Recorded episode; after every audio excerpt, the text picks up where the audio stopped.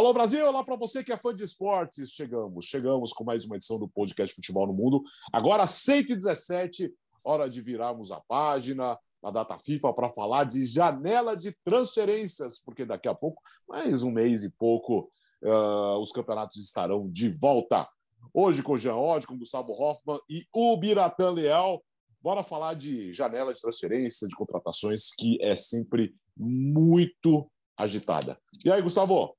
Tudo bem, companheiros? Um grande abraço para todo mundo, um grande abraço por fã de esportes, uma ótima semana a todos. Muitas notícias, muitas especulações, muitas viagens também, né? Tipo, é, Erling Haaland Normal. no Real Madrid em 2024. É. O cara nem jogou no Manchester City, o As meteu ele na capa.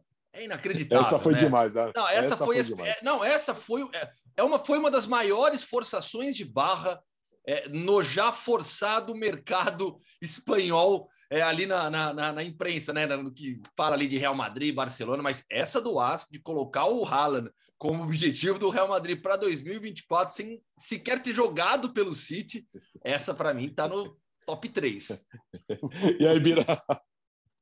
Bom, é, não, eu tô vendo aqui que uma moto fez barulho aqui.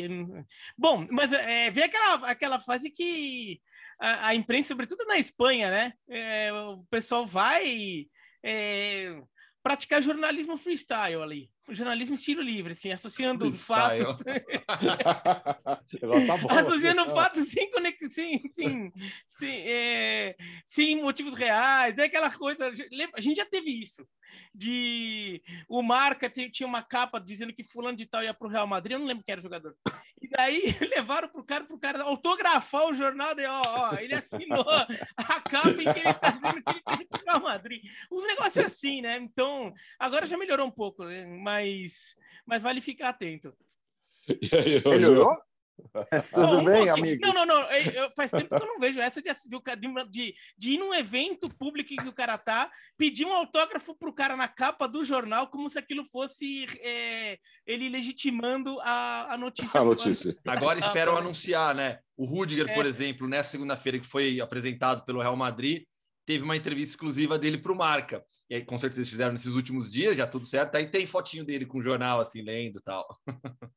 É, aliás, essa é uma, é uma prática comum também, né? Quer dizer, o, os, os jogadores lerem a capa ou mostrarem a capa como que para referendar aquilo que está. É, a gente teve há pouco tempo o Hendrick, né, o garoto do Palmeiras, que nem profissional ainda é, é no intervalo de uma semana, uma capa no, no mundo deportivo, uma capa no Marca, né? Uma dizendo o quanto ele gostaria de jogar no Real Madrid, a outra o quanto ele gostaria de jogar no Barcelona, enfim. O, o Gustavo que está indo para lá já sabe que não vai poder contar muito com os diários esportivos espanhóis aí para produzir o seu material sobre clubes espanhóis, porque realmente é impressionante. E, e, eu brinquei, melhorou, porque realmente essa do, do Haaland, que nem jogou pelo City já estar cotado como jogador do Real Madrid para daqui a duas temporadas, eu acho que está entre as mais bizarras e as mais absurdas das forçações de barra que a gente está acostumado a ver, é verdade, na, na mídia espanhola especializada em futebol. É, mas o mundo do fake news não para. Uh, falando de contratações, Gustavo, o Barcelona, de novo, precisamos explicar de novo, qual que a questão financeira. Fala-se Lewandowski, outras contratações. Nós precisamos entender primeiro por como que o Barcelona poderá contratar nessa janela.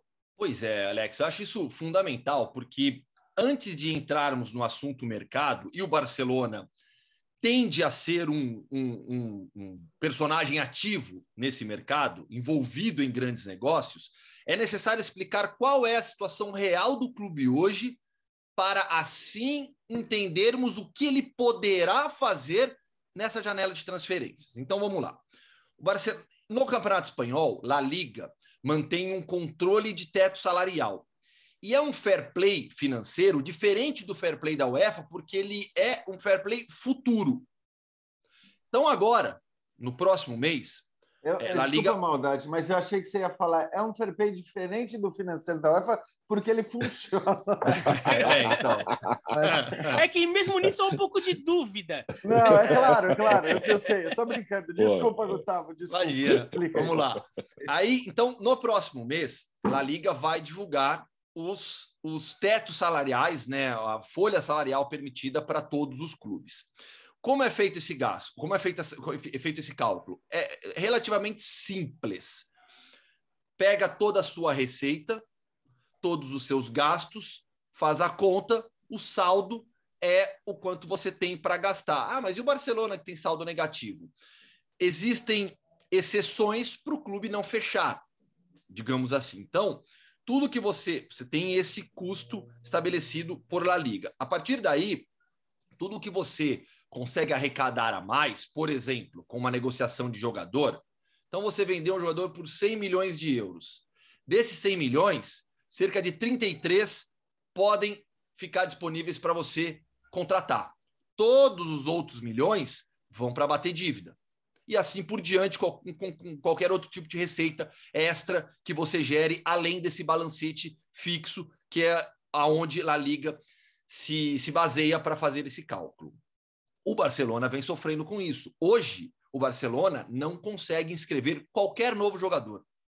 Vou dar um exemplo ainda mais prático e, e, que não, e que não se refere a reforço. Se o Barcelona aceitar um contrato com os Mani Dembélé, um novo contrato com o Dembélé, com um aumento, porque o Dembélé não vai reduzir o salário dele, como fez o Busquets, como fez um Titi ampliando o tempo de contrato, como fez o Jordi, o Jordi Alba, o Barcelona não pode inscrever hoje os Mandebelé, não tem espaço dentro desse teto salarial estabelecido por La Liga. Precisa gerar receita. Por conta disso, o que fez o clube nos últimos dias? Em assembleia dos sócios, aprovou a venda de dois ativos do clube. Um, 25% dos direitos de transmissão vindos de La Liga por anos indefinidos. Então, o Barcelona provou que poderá negociar 25% dos seus direitos de transmissão por X anos. Não ficou estabelecido quanto tempo. Então, se o Barcelona, que você fala, olha, achar um parceiro e negociar seus direitos de transmissão, 25%, por 10 anos, tem aprovação dos sócios hoje. Além disso. Não, peraí, Gustavo, 25%, vamos, vamos explicar tecnicamente o que, o que seria isso. Ele pode negociar para quem esses 25%? Para quem quiser para quem quiser. Hum. É parte dos seus direitos de transmissão que vem de La Liga, 25%. Uhum. Além tá. disso. É, é, não, é só, é, a especulação de que o, que o Laporta teria conversado já com o Bank of America, né, um banco americano uhum. que, que é, seria um, um, Segundo as especulações, a gente. Há cinco minutos estávamos falando como é bom ir com calma com especulações nessa época do ano com a imprensa espanhola, né? Tá? Então, só deixando claro. Que e tem aí, que tomar cuidado, além, mas é essa é, especulação. E, além disso, uma outra negociação é, é, também muito importante foi a aprovação da venda de 49,9% do braço que o Barcelona tem de merchandising. O Barcelona, desde 2018, é, recuperou todos os seus direitos de merchandising que estavam nas mãos da Nike e criou uma empresa paralela que cuida desse merchandising. Essa empresa tem agora o Barcelona tem aprovação para negociar 49,9%. Por que 49,9%? Para o Barcelona permanecer como sócio majoritário. Então é uma empresa que vai que, que já cuida de todo o merchandising do clube. Todo qualquer produto que você vê no mundo inteiro oficial lá é, está sobre, sobre, sobre, sobre o braço dessa empresa de merchandising. Então, já tem especulação também, o Beratan, de que, por exemplo, a Fanatics, que é uma empresa grande que cuida de produtos de times nos Estados Unidos estaria interessada nesses 49,9%. Beleza, a partir daí o que acontece? O Barcelona espera arrecadar cerca de 700 milhões de euros com essas duas negociações. Então, assim, vamos lá, para fã de esportes entender como tem que ter muita calma. O que foi conseguido agora foi a aprovação dos sócios para ir ao mercado. Agora o Barcelona vai ao mercado e espera arrecadar 700 milhões de euros. Então, o mercado vai dizer o quanto realmente o Barcelona vai conseguir. A partir daí, se conseguir efetivamente cerca de 700 milhões de euros, a inscrição do novo contrato do Dembélé se torna real, a contratação do Lewandowski se torna real, é, contrata as contratações do QCA e do Christensen livres do mercado, já com acordo é, verbal com o Barcelona, se tornam reais, mas tudo parte dessa negociação, que o Barcelona acredita arrecadar cerca de 700 milhões de euros. E, e já entregando porque eu me alonguei demais. E aí a opinião. Na prática, o Barcelona faz tudo isso, claro, para se manter competitivo, para lutar por títulos, para não ficar atrás dos grandes da Europa, mas é uma situação muito difícil porque você está é, é, negociando o seu é, é, é café da manhã para pagar o jantar, explicando de uma maneira bem, bem simplista.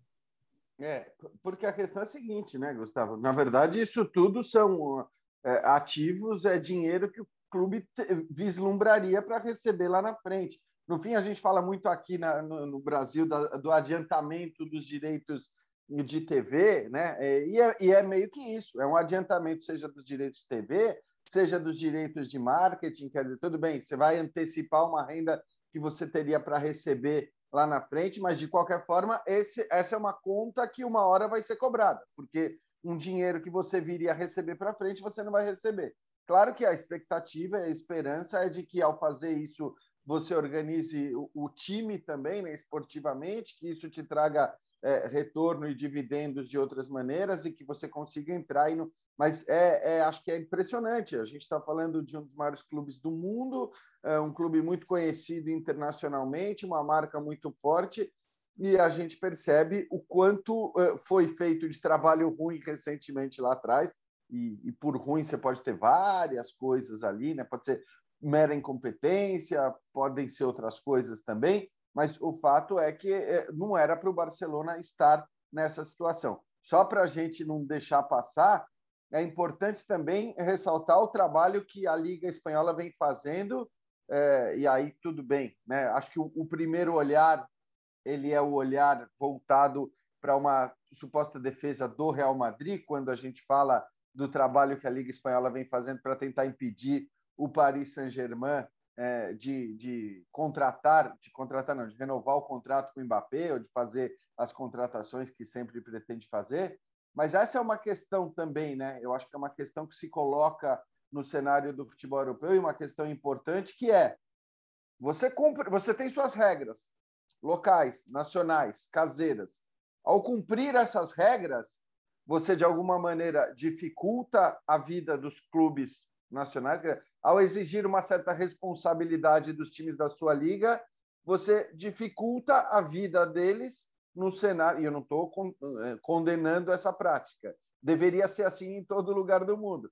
Mas você, é, você os coloca numa situação muito complicada na comparação com certos clubes de certos países que parecem não ter regra nenhuma a cumprir, seja, sejam elas é, no nível nacional, sejam elas no nível europeu, e por isso hoje a Liga abre essa guerra especificamente contra o PSG e, e, de alguma maneira, a Liga Francesa, que no olhar da Liga Espanhola não faz com que o PSG cumpra aquilo que deveria cumprir.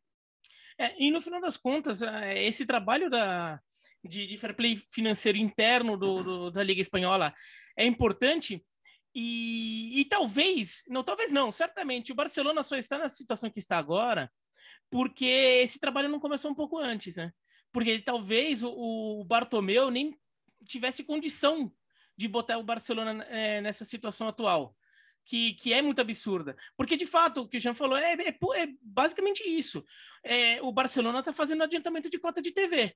É que aqui no Brasil, é, tinha aquela coisa de ah, os clubes pegavam já com a própria Globo, né, que, que era a emissora que você já considerava que ia comprar os direitos do Brasileirão, e daí a Globo adiantava o dinheiro, e daí lá na frente não pagava. E o, a, o buraco do Cruzeiro também tem a ver com isso, porque o Cruzeiro tinha adiantado um monte de cota e está tentando sair não consegue. O Barcelona vendendo 25% não está vendendo para um canal de TV. Então, não, ele não está se comprometendo a que, a que, os seus direitos de TV fiquem vinculados àquela emissora. Mas está vendendo, é, tá, tá, tá vendendo para um banco, talvez. Então, no final das contas, é como se fosse um adiantamento um adiantamento de dinheiro, está fazendo um empréstimo e dá como garantia de pagamento um percentual da cota de TV ali da frente. É, é, mais ou menos isso que o Barcelona estaria fazendo, ou talvez faça, né? Porque ainda tem que ver se a operação realmente acontece. Deve acontecer.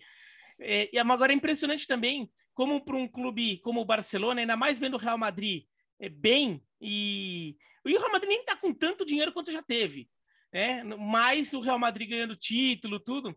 O, o, Barcelona não consegue também chegar e ter uma temporada falando, não, essa temporada aqui vai ser mais uma temporada de luta, uma temporada com muito pouco gasto. Olha, o que der, vamos, o importante é só cortar, cortar, cortar e depois a gente recupera.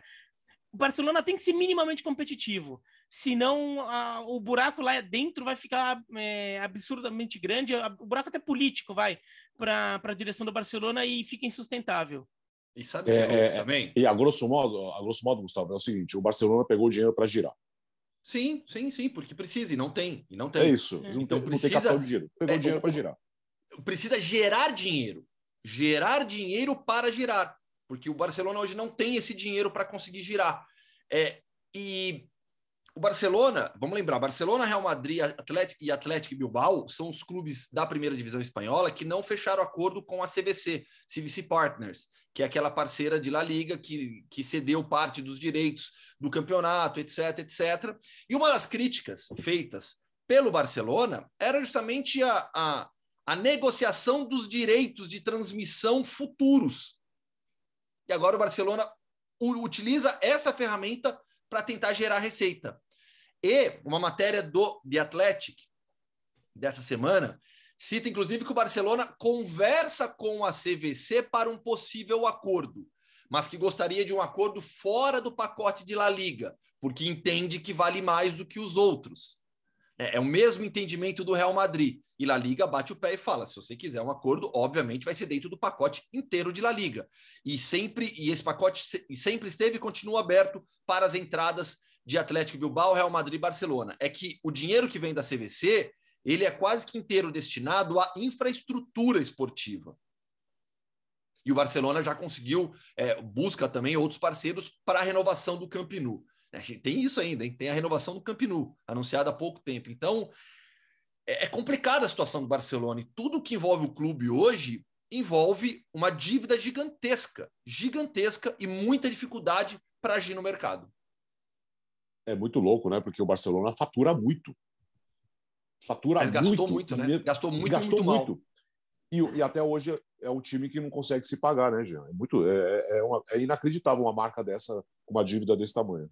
Pois é, mas é por isso que eu falava, né? É muito parecido. Esse caso específico do Barcelona, talvez o que não tenha de parecido, é, e não tem mesmo de parecido, é a regulamentação. Quer dizer, é você ter que cumprir regras e se colocar dentro de, de uma lei ali para poder é, fazer certas coisas. Porque aqui a gente acaba não tendo é, limite nenhum para nada e cada um faz o que quer e quebra o clube como bem entender, embora né, volta e meia a gente tenha é, é, tentativas de regulamentação, na prática isso acaba não, não, acontecendo. E a gente vê ainda hoje clubes sem dinheiro contratando a rodo. É, acho que essa é a diferença em relação ao Barcelona, porque de resto, é, nós estamos falando de um clube enorme, com um potencial gigante e, do ponto de vista internacional, um potencial muito maior do que qualquer clube brasileiro. Acho que não se discute em relação a isso, né?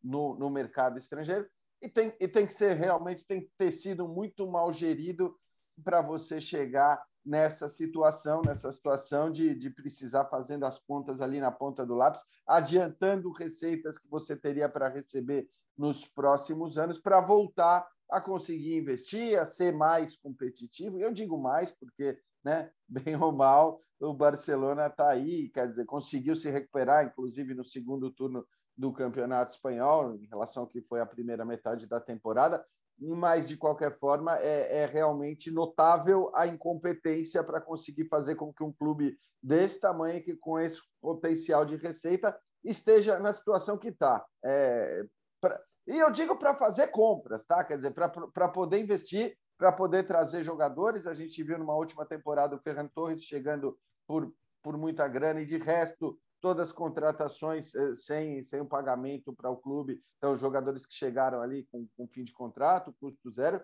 é impressionante. Eu digo, é impressionante que o time chegue a esse ponto, claro. Agora, para concorrer com certos clubes, com dinheiro que a gente não sabe de onde vem e que parecem realmente não ter limitação nenhuma e nenhum tipo de, de regulamentação, aí é outra história. Porque se você me disser, ah, bom, mas o Barcelona não vai ter condição de competir com o Paris Saint-Germain, com o Manchester City ou com o Newcastle, aí, aí é, é uma outra história, é uma outra discussão que a gente pode ter num outro dia. Mas, de qualquer forma, independentemente da, da disputa ou da, da, da, da questão da concorrência desleal com os clubes, estados e tudo mais, existe muita incompetência na gestão do Barcelona para que ele tenha chegado nesse ponto. Se der certo, a primeira contratação será o Lewandowski, Vira. Aliás, resolveria muitos problemas, né? É, é, é a tendência, né? O, o Lewandowski é, tem sido tratado como uma prioridade principal do Barcelona no mercado neste momento. O até saiu notícia agora que o Bayern de Munique não topou ceder assim, fazer um acordo amigável ali, o que era obviamente esperado. O Bayern de Munique deu toda a pinta de que não facilitaria a saída do Lewandowski, sobretudo depois da forma como o Lewandowski anunciou que desejava sair do Bayern, né, na coletiva da seleção polonesa, né, antes das eliminatórias, não foi nem é, sei lá, nem antes conversar com o Bayern, fazendo um, um outro tipo de, de, de cenário. Então, o, o, Barcelona vai ter que achar uma grana, vai ter que, vai ter que, por exemplo, acho que a situação do Dembélé ali, é, acho muito difícil que ele fique ali, é, porque o salário dele é muito alto, e talvez acima do que do retorno que ele dê, apesar dele ter jogado bem na reta final da temporada passada. Então, o, eu, não sei, eu não sei exatamente como é que o Barcelona vai conseguir é, liberar tudo isso se não for por essas, é, por essas ferramentas aí que o, que o Gustavo lançou. É, o De Jong iria para. É, tem gente falando que o De Jong interessa ao Manchester United, o, o Ten Hag já, é, certamente se interessaria em tê-lo no seu time. E agora tem que ver se o valor é, bateria, né? Até porque o Barcelona não precisa só por exemplo, ah, eu consegui faturar, sei lá, vou falar um número redondo, tá?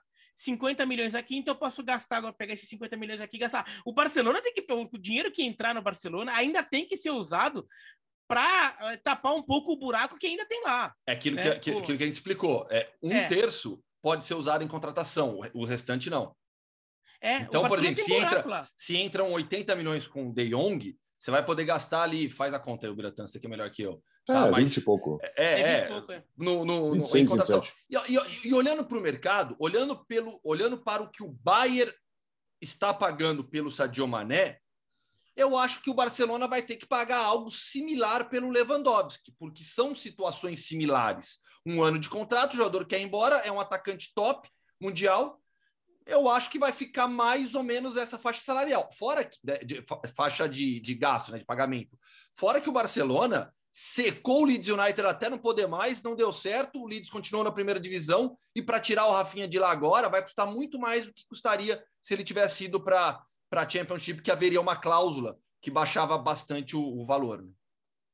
Oh, falando de Lewandowski, o, o, o, Gustavo já levantou a bola sobre o Mané. Que baita contratação do Bayern de Munique, já. É, uma baita contratação, e é daquelas contratações é, difíceis, porque, em geral, esses caras é, você não tira dos clubes top, né? Dos, dos, principais clubes do futebol do mundo. Então, você aproveita uma oportunidade rara, é, não sei nem se tão rara, porque a gente olha agora para o Lewandowski, para o próprio Lukaku, né? Mas não é normal o cara que está, um cara gigante que está num time gigante, com possibilidade de conquistas, de títulos, tal, querer a qualquer custo sair. E parece que é o que estava acontecendo com o Mané no Liverpool, assim como com o Lewandowski no Bayern, assim como com o Lukaku no Chelsea, né? São todos caras muito grandes querendo mudar de ares, vamos dizer assim. E aí é claro que, como disse o Gustavo, né, nesse caso, nesse tipo de contratação, e eu acho até que o Bayern não é, é, é aí tem a ver com o futebol alemão, né, que é o oposto de toda a bagunça e de tudo aquilo, toda todo aquele método condenável que eu não canso de condenar aqui no podcast e do qual já falamos no começo dessa, dessa, de, dessa edição do podcast. Mas, assim, o futebol alemão é um exemplo nesse aspecto. É o exemplo. Na verdade, talvez não haja um outro exemplo como o futebol alemão. E até por isso, o Bayern não é um clube que costuma fazer loucuras. Eu não diria nem mesmo que é um clube que costuma fazer esse tipo de contratação. O Bayern tem, sim, no seu histórico recente, jogadores grandes comprados de outros clubes grandes do futebol europeu, mas em geral é porque eu, sei lá, vou citar o Douglas Costa na Juventus, dizer, são caras que já estão num outro nível, num outro estágio, numa descendente, ou porque querem voltar por alguma ligação que tem com o próprio Bayern. Essa coisa de chegar e o Bayern tirar o cara do Liverpool não é o padrão, né? mas é o que vai acontecer muito por um desejo do próprio Mané. Eu acho que é uma, é uma, é uma contratação legal em diversos aspectos, né? É, é uma contratação importantíssima para o Bayern, e é claro, nesse caso, tem que ser uma contratação que custa muito dinheiro, apesar da idade do Mané, porque é um cara ainda né, na primeira prateleira de jogadores do futebol mundial. E a, a operação. Não, fala, fala, Gustavo. Não, porque eu ia falar sobre a questão sobre é, o, que, que, o, o, que deve estar pensando e planejando para a temporada o Julian Nagelsmann. Porque ao perder o Lewandowski, é, você tem o Chopomoting, que já disse que, já, que tem especulação que deve sair também, e o, o Chopomoting não é o centroavante titular do Bayern. Não dá para você é, ser Bayern com o Chopomoting como seu titular na temporada. Ele pode ser uma opção de banco. Para ser titular, não. Então, assim, né, projetando um Bayern 2022-23 sem o Lewandowski, mas com Sadio Mané, Serge Gnabry, é, Kingsley Coman, Leroy Sané, Thomas Miller. Ainda tem tempo e eu acho que o Bayern vai atrás de um centroavante. Daqui a pouco falaremos de outro que está a caminho do Dortmund, que também foi especulado no Bayern. Mas eu começo a imaginar um, um Bayern sob o comando do Julian Nagelsmann diferente na forma de atacar sem ter aquela referência. O Sadio Mané pode jogar centralizado, fez isso no Liverpool. O Thomas Miller pode sair da função que ele tinha hoje, até hoje, atrás do, do, do Lewandowski, né, como segundo atacante, ser essa opção centralizada. Então a gente pode começar a ver um Bayern diferente na forma ofensiva, na forma como ataca, tendo um falso 9, um jogador de maior movimentação, sem ser alguém como referência ofensiva. Porque olha, a, esses cinco jogadores que eu citei, todos espetaculares, para o seu ataque. É, eu ia falar justamente disso. É, como é que o, que, que o Bayern estaria pensando? Porque eu não vejo o, o Mané como um substituto automático do Lewandowski. É, são jogadores bem diferentes. É, eu, eu, eu, vejo o Bayern com uma possibilidade de buscar um, um, outro centroavante e tentar manter mais ou menos um, um esquema parecido e ter o Mané como uma opção por exemplo, para jogar é, de lado, e aí talvez você, você tem o Coman, você tem o Gnabry, você tem o Sané, que são bons jogadores, mas o Mané é, é, uma, é, um, é um jogador superior a eles. Você tem uma melhora em qualquer. qualquer onde você colocar o Mané, em qualquer lado do campo você colocar, no lugar de quem quer que você coloque nessa lista aí, vai ser uma melhoria. Vai ser... Agora, você também tem ele como uma possibilidade de Caso você não encontre esse centroavante, ou esse centroavante não seja um, centro, é, um centroavante do nível que você gostaria, de você ter um jogador que possa jogar centralizado, como o Sané também pode, como o Gnabry já jogou também, e você até pode tentar montar uma dinâmica ofensiva que não tenha um cara fixo ali. Então, uh, que era uma coisa que o Bayern já fazia um pouco quando o Lewandowski não jogava. Né? Quando o Lewandowski não podia jogar, às vezes ficava é, é, trocando esse jogador da referência, que na verdade acabava nem sendo uma referência tão clara porque não ficava tão fixo. Então, imagino o Mané sendo utilizado é, dessa forma, daí depende muito de como o Bayern vai atuar no mercado. E daí só, eu, eu reforço o que o Jean disse: o, o futebol alemão é o que mais sacrifica a, o seu poder competitivo internacional em troca de manter o que eles consideram que é o certo na hora de gerenciar seus times de futebol. Aproveitar essa carona da Alemanha, né, Bira? Movimentação no Bayern e também no Dortmund.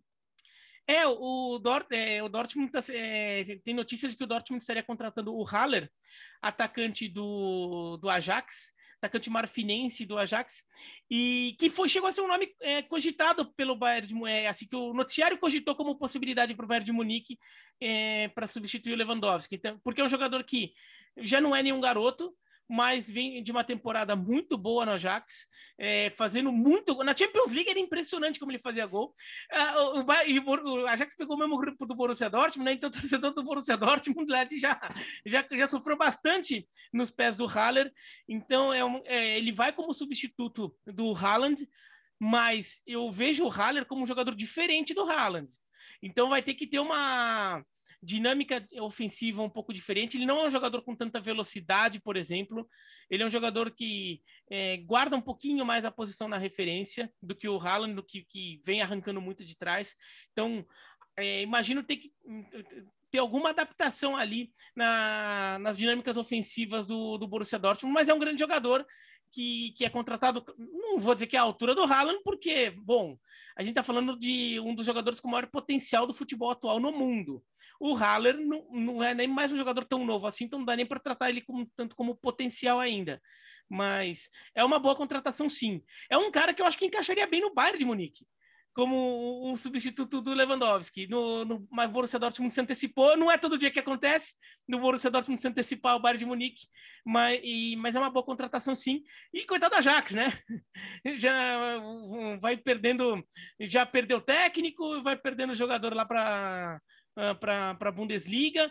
Tem a história do Anthony também sair, né? E talvez esse grande Ajax ali, essa é, esse trabalho todo do Ten Hag, vai uma semifinal de Champions, caiu na oitava na Champions passada, mas fez uma campanha de primeira fase espetacular.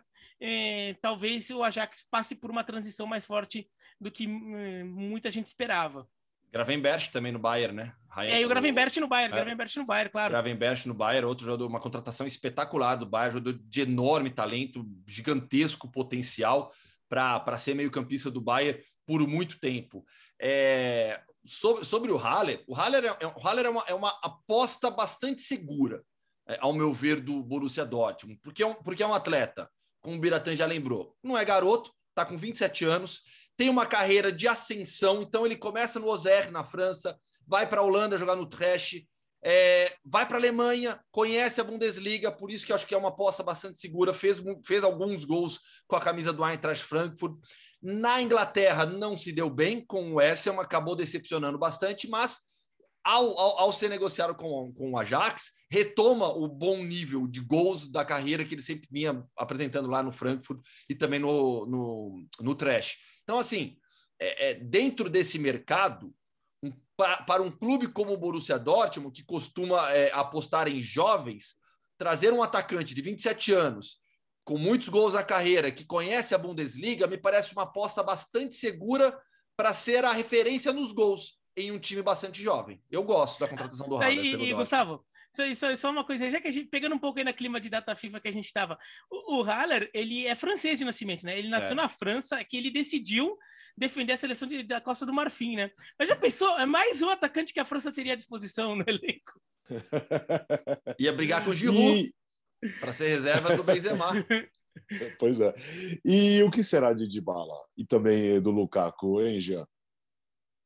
É, parece que as duas contratações estão muito próximas de serem anunciadas. Né? Os times italianos ainda não, não fizeram seus anúncios, mas tudo parece que está muito perto de ser anunciado. É, entre essas coisas, na Inter, o Dybala, né, coisa antiga, história antiga, e o Lukaku. A tendência é que, inclusive, a Inter mantenha o Lautaro, passa a ter um trio de ataque muito interessante e muito forte ali com Dybala, com o Lautaro, com o Lukaku, né? É, é, um, é, uma, é um trio muito poderoso, realmente. Acho que aí estaria entre os mais poderosos da Europa. É uma questão, parece, nesse momento, de detalhes, né? O Lukaku voltando por empréstimo para Inter é uma, uma loucura. Aí tem, de novo, muito do desejo do jogador em voltar. E por mais que a torcida não tenha gostado da postura dele na hora da saída, é óbvio que na hora que ele voltar e colocar a camisa da Inter, o Lukaku vai ser recebido de braços abertos. O, Luca, o Dybala tem sido, até nos jogos amistosos, aqueles jogos de final de temporada, sempre exaltado pelos torcedores da Inter. São, são negócios que parecem muito próximos de acontecer. É uma Inter que é, eu acho que vai ficar mais forte, né? A gente ainda não sabe se o Dumfries vai ser envolvido ou não na negociação, mas é claro que um cara como o Lukaku é, faz toda a diferença do mundo, por mais que não tenha ido bem no Chelsea. E a Itália está tá com isso, né? Está com um monte de contratação prestes a acontecer. Na, na Juventus, o, o Di Maria e o Pogba também parecem muito próximos, principalmente o Pogba, mas o Di Maria também muito próximos de serem anunciados. A única, a única ressalva que eu faço, talvez até fugindo um pouquinho do tema, mas é que assim, é claro que é legal para caramba para o campeonato italiano ter o Lukaku, ter o Di Maria, ter o Pogba, né, o Dybala permanecer, mas é incrível como a Itália não consegue olhar muito para promessas, para jogadores jovens, né? E, e, se vale muito desses medalhões dos grandes nomes, que, claro, que enriquecem o campeonato como um todo. Para a gente que transmite é ótimo, porque é legal.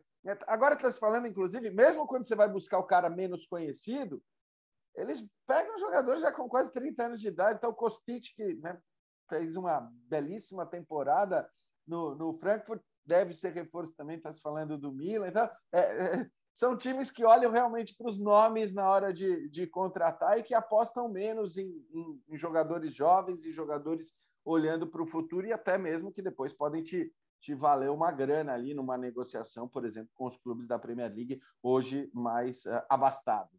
E, e, isso é um problema, de, não é de hoje, do futebol italiano. E, e, muito com jogadores locais mesmo, mesmo com jogadores da própria base, os clubes italianos têm dificuldade de criar o ambiente para a transição da base para o profissional. Por exemplo, o Berardi, atacante da seleção italiana, ele teve uma temporada lá com 19, 20 anos na Juventus e não teve oportunidade. Ele, ele era do Sassuolo, foi comprado pela Juventus, a Juventus não fez nada com ele, impressou de volta para o Sassuolo, até que ele fica de vez no Sassuolo de novo e tá lá até hoje. Você vê, assim, os clubes italianos muitas vezes até tiveram alguns desses jogadores. Que daí a gente fica vendo, ah, mas a Itália é cheia de jogadores da Atalanta, do Sassuolo, sei lá o quê. Muitos passaram, tem, tem, tem histórico na base de, de, de Milan, de Juventus, só que não souberam usá-lo.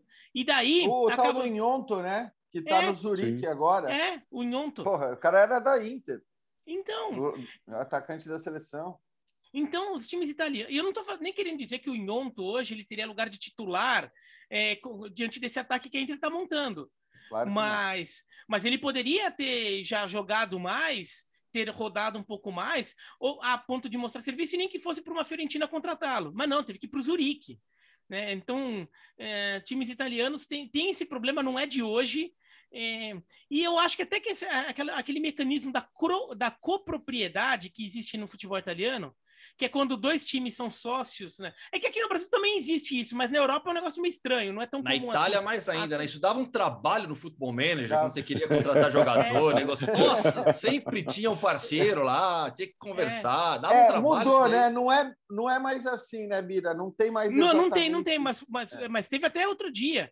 E, e isso Sim. acho que incentivava, porque daí um, um, garoto aparecia, o time grande não queria usar, chegava o time médio, o time pequeno, comprava 50% com direito a resgate. E depois, se ele desse certo, esse time pequeno comprava, daí o time grande tinha que recomprar o cara. Era sempre uma operação confusa e, e no final das contas, fazer com que para o clube grande vale, valesse muito a pena ficar sempre vendendo metade, é, ser coproprietário do, do, da sua promessa e, e ao invés de você fazer um trabalho para usá-lo. Né? E, então ficava usando muito time pequeno para lançar jogador. Então é, é, um trabalho que é um problema que não é de hoje, né? E, e, daí, Jean, a Roma, quando contratou o Monte do Sevilha, a ideia era essa, né? E acabou não dando certo, mas, mas era um caminho, a ideia era boa. Com todos os jovens fazendo sucesso em outros lugares. É você fala em monte, você fala em monte para o Jean, o Jean ele começa a se mexer assim, assim nossa senhora. Não, não é, deu certo, mas é só a ideia... não tratá-lo como mago, que tudo bem. Não é que ele, não estou dizendo que ele é ruim, mas é só não tratá-lo como mago. Obrigado. Mas, ó, o, o, Jean, o Jean, eu estou de acordo em relação. É, é, é curioso isso, porque assim, essa questão dos medalhões ao mesmo tempo que é esse é um problema técnico para o campeonato em termos de evolução, de fortalecimento, mas ao mesmo tempo o Jean já abordou é um atrativo. É um atrativo claro. que em La Liga, por exemplo, tá fraco. La Liga, La Liga carece hoje de maiores estrelas em outras equipes. Claro que quando a gente fala de Barcelona, é, tá tranquilo, é, Barcelona, é Real Madrid, Barcelona até, até o Barcelona está sofrendo um pouco com isso, né? Mas assim. Mas o Atlético tem, hein? Não, mas, mas aí você sai. É que é, é mas passou né, disso. Gustavo, estamos falando da liga que durante mais de uma década teve as duas estrelas que não se comparam sim, a qualquer sim, outra. Sim. Não, não, e, ele, e eles se vendiam como a Liga das Estrelas, né? É, a Liga esse, das Estrelas. Era, esse era o slogan deles. Sim, sim. É. Então, assim, tem, tem, tem esses dois lados da moeda mesmo. E só um pitaco rapidinho. Confirmando a contratação do Felipe Kostic, meu, que reforço. Pouco badalado, eu, eu não consigo entender, com, todo, é, é, com toda a admiração que eu tenho pelo Eintracht Frankfurt, como o Kostic permanece por lá. Porque é um atleta para que já merecia há mais tempo estar em um clube é, é, maior dentro do cenário europeu. E olha que o Frankfurt acabou de ganhar a Europa League. A gente já ressaltou aqui né, o tamanho que tem o Frankfurt, toda a sua história, mas pelo que vem jogando Kostic regularmente em alto nível há duas, três temporadas na Alemanha, um lado esquerdo, o lado esquerdo do Frankfurt com ele é um dos melhores da Bundesliga há muito tempo. Então eu tenho uma expectativa muito grande para ver o Kostic jogando na Série A italiana com a camisa do Milan.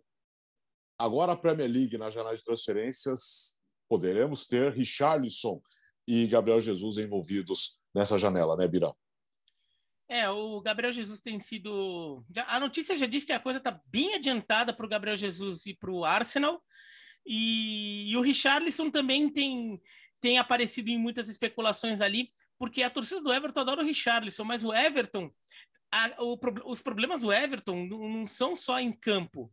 Em campo a situação não foi legal, o time quase foi rebaixado, mas o Everton tem muitos problemas financeiros, porque tem gastado muito mais dinheiro do que tem conseguido faturar, porque os resultados não têm vindo e talvez tenha gastado um dinheiro, por exemplo, imaginando que fosse ter campanhas europeias melhores, é, campanhas em Premier League, me, eh, League melhores, então é, tivesse mais faturamento por isso. Então o Everton tem que passar por cortes, o Everton vai ter que cortar muito.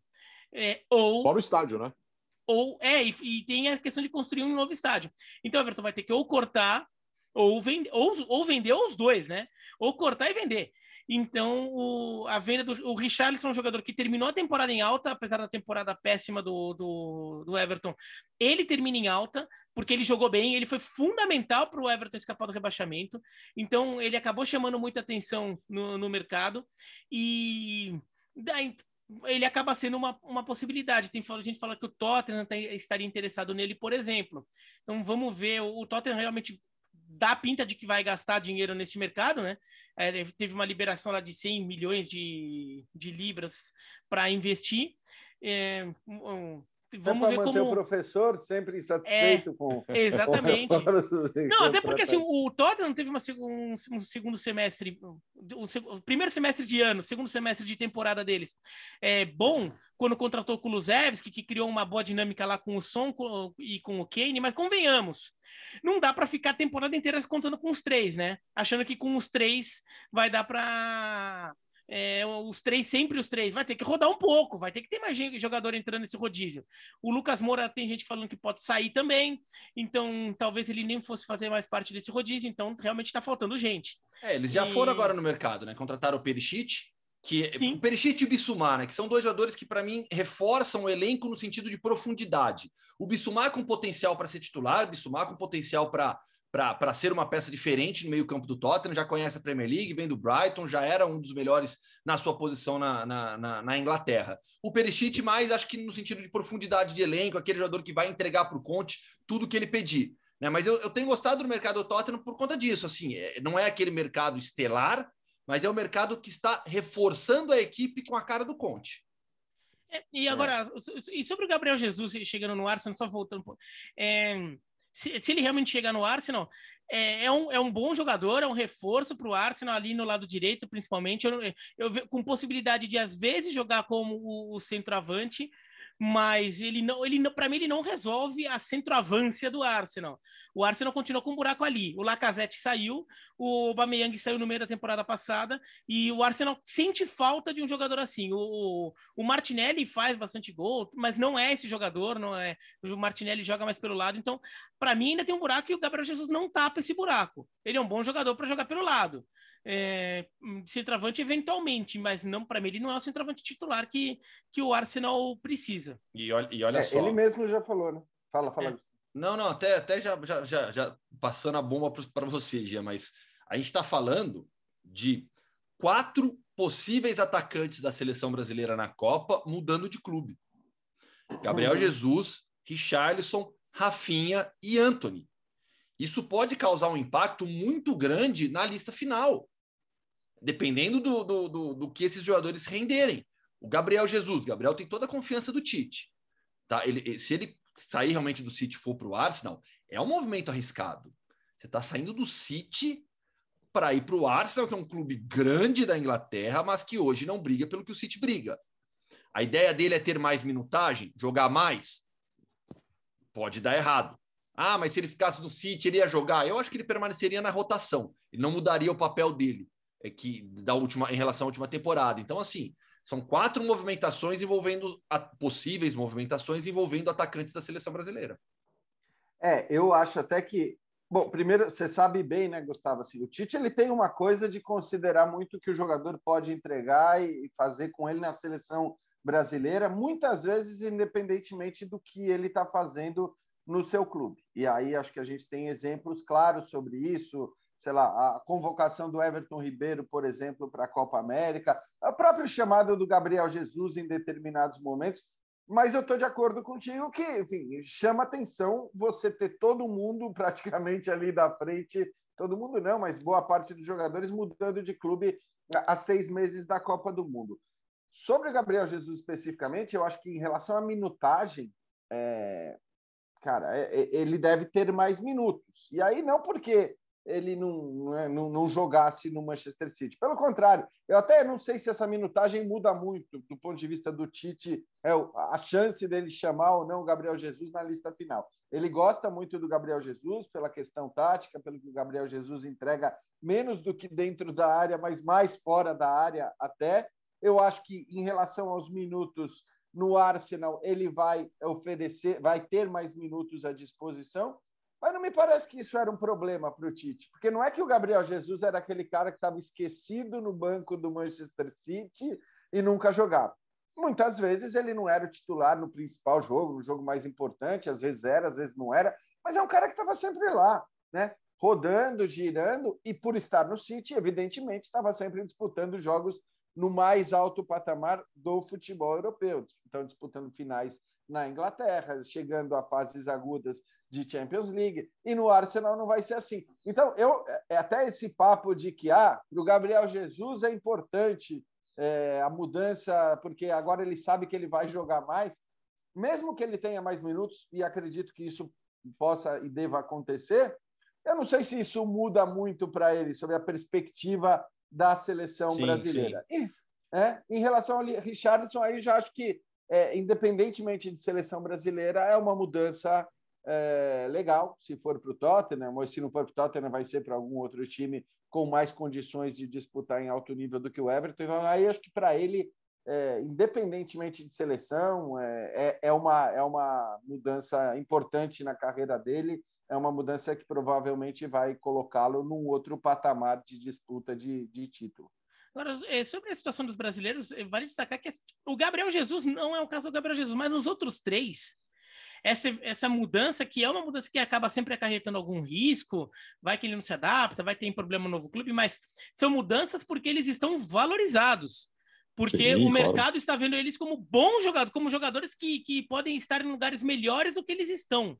Então, daí, aqui não estou querendo sacanear o Everton, o Ajax ou o Leeds United, mas é, uma mudança do Anthony, por exemplo, para o Bayern de Munique ou para o Manchester United, chegou a se falar. Oh, é, em relação a destaque, projeção, dinheiro também, ele estaria indo para um lugar é, melhor para ele nesses aspectos vai, o, o Richarlison também e o, e o Rafinha também.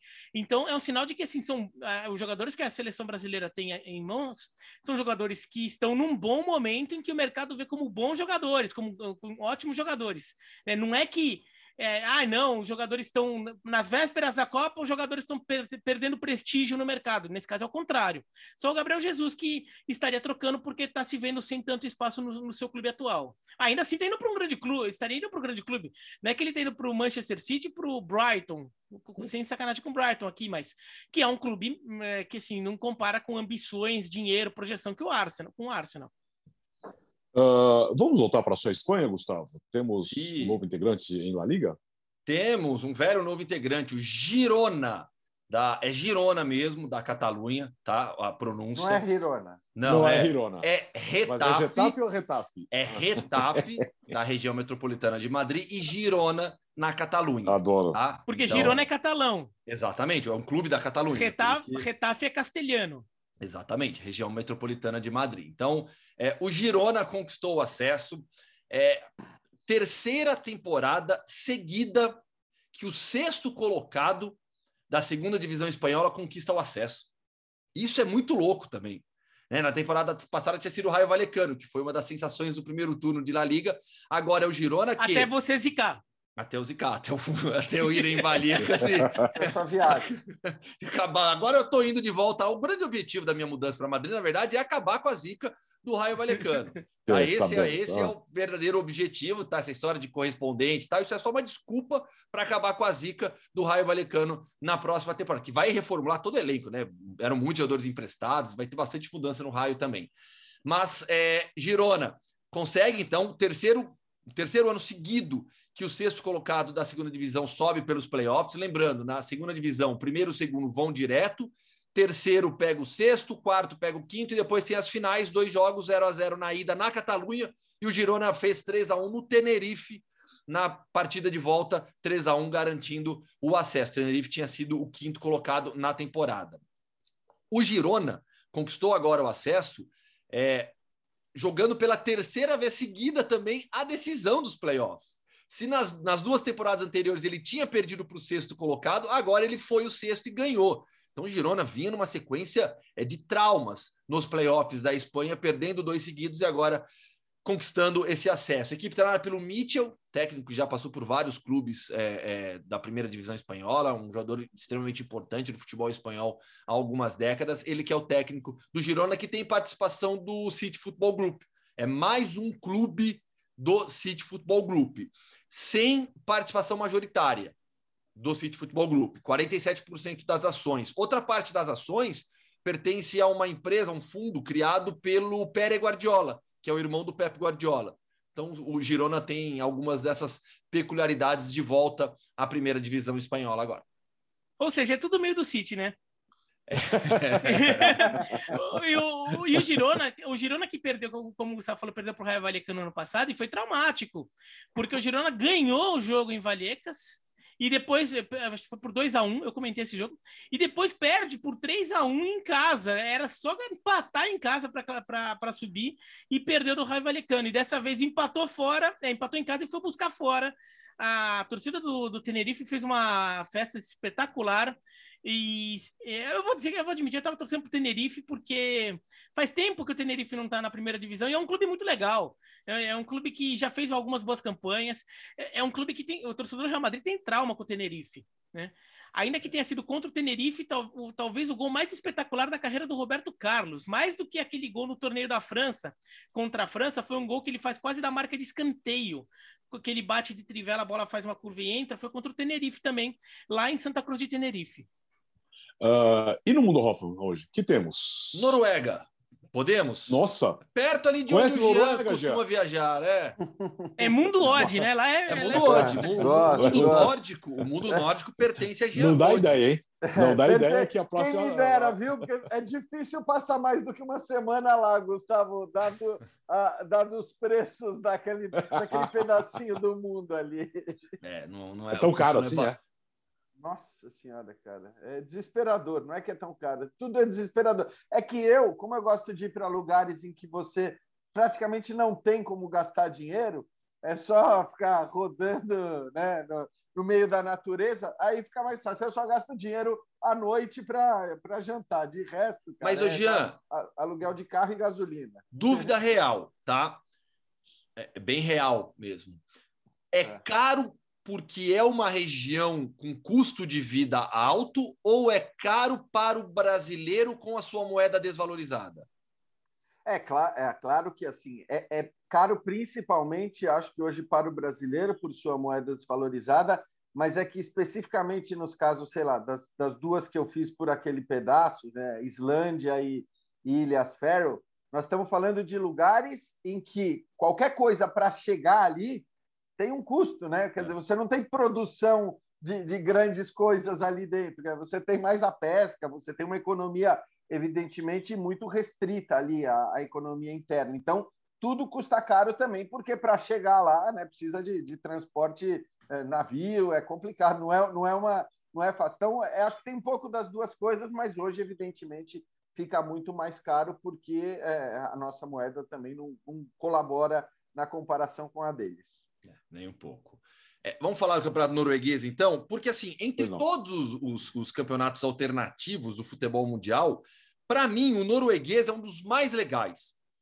E aí eu explico. A, a, tem um bom nível técnico, bom nível técnico, que é espetacular, mas tem um bom nível técnico. É um futebol de muita força também, sem dúvida alguma, mas é, é, é, é, um, é, um, é, um, é um campeonato com muitos times importantes, times grandes, representativos das suas cidades. É um campeonato espalhado por todo o país. Você pega na primeira divisão hoje, é, só o Valerenga, que é de Oslo.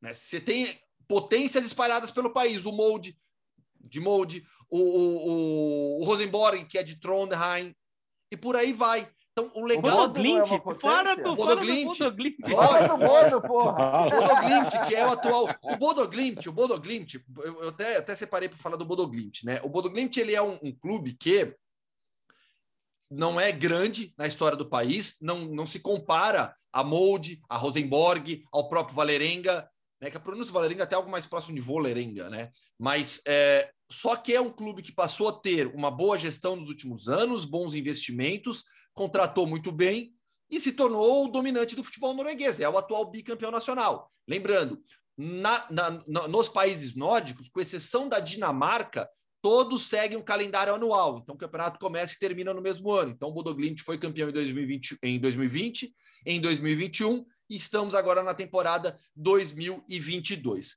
No final de semana, o Sarpsborg fez 5 a 1 no Strom Godset, que já pegou o Atlético de Madrid em fase preliminar de, de competição europeia. O Christian Sund, que é o lanterna disparado, perdeu fora de, perdeu em casa para o Bodoglimt. Bodoglimt, acho que a gente já explicou isso aqui, né? É, Glimt significa raio em, em norueguês. E o nome original era Glimt. Só que existia um outro Glimt na Noruega. E aí eles resolveram colocar o nome da cidade. Antes era Bodo Ifen Glimt. Só que aí começou a gerar confusão nos jornais da Noruega quando você ia colocar o placar dos jogos, que eles colocavam com o Ifen dividindo. E aí optaram pela barra. Por isso que tem essa curiosidade, né, diferente, né? Bodo barra Glint, o nome oficial, mas a torcida se refere mais como Glint, que é o nome histórico do clube. Fez 2 a 0 no Cristian Sund e se recuperou, porque na rodada passada tinha perdido para o Molde. O Yervi, e fechou aqui, o Yervi perdeu em casa para o Hamkam, 2 a 1 O Lillestrom fez 3 a 1 no Rosenborg. O Odds perdeu em casa para o Molde. O Tromsø ficou no empate com o Haugesund, 1 a 1 O Viking, que é o clube do Jean Odd, perdeu em casa para o Sandefjord. E o Alessund empatou em 2 a 2 com o Valerenga. Na, tab... o Valerenga. Na tabela, o Lillestrøm é o primeiro colocado. É um clube importante dentro do cenário norueguês que não é campeão desde 1989 e faz uma grande campanha. Tem dois pontos a mais que o Molde. O Viking vem na terceira posição com 21. O Bodoglimt está tentando se recuperar, tem 16 pontos. Foram a, a, a tabela do campeonato norueguês está bastante regular. Tem time com 12 jogos, outros com 11, alguns com 10. Mas o Lillestrøm vai surpreendendo nesse início vai em busca de um título que não conquista desde 89. Eu gosto do campeonato norueguês. É, eu tô vendo. Empolgou. Hashtag não, empolgou o, campeonato... a tabela do norueguês. Só, meu time é o Odds ou é o Viking? Né? Vamos, vamos deixar aqui. o Odds também pode ser, né?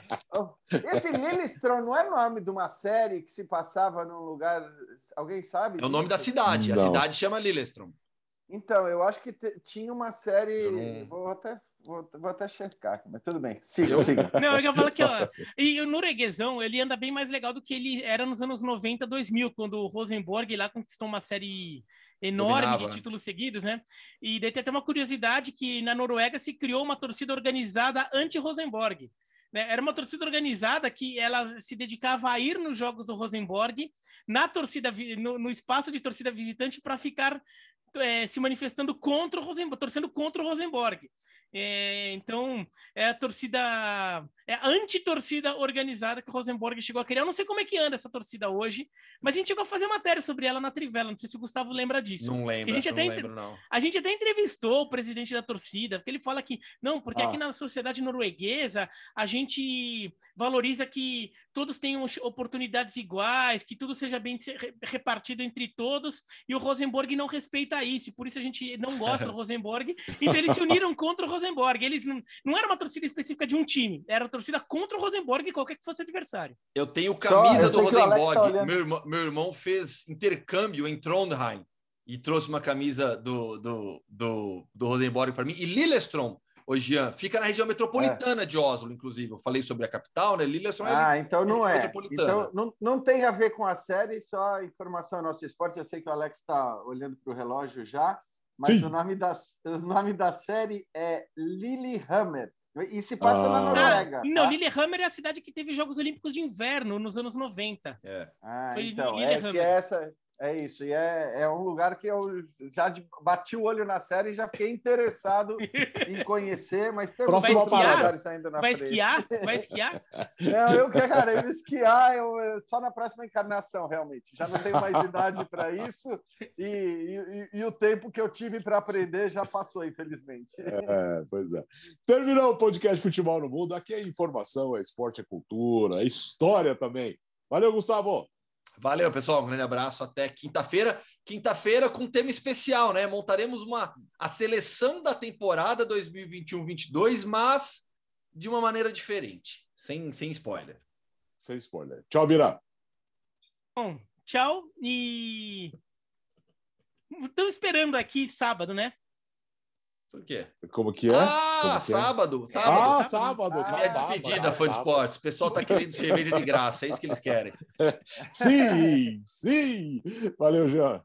Valeu, valeu, Alex. Valeu, companheiros. Um abraço. De repente, uma live assim de uns 10 minutos na É festa louco, não vai não. dar certo. É Não, muito não. tempo, é muito tempo, não vai dar tempo. Ou É faz no complicado. começo também. Se é para fazer, faz no começo, que é para Faz no começo. Nem no meio já não, não vai dar. Valeu, gente. Boa semana. Esse foi o podcast Futebol no Mundo 117. Nós estaremos de volta na quinta-feira. Uma boa semana para você.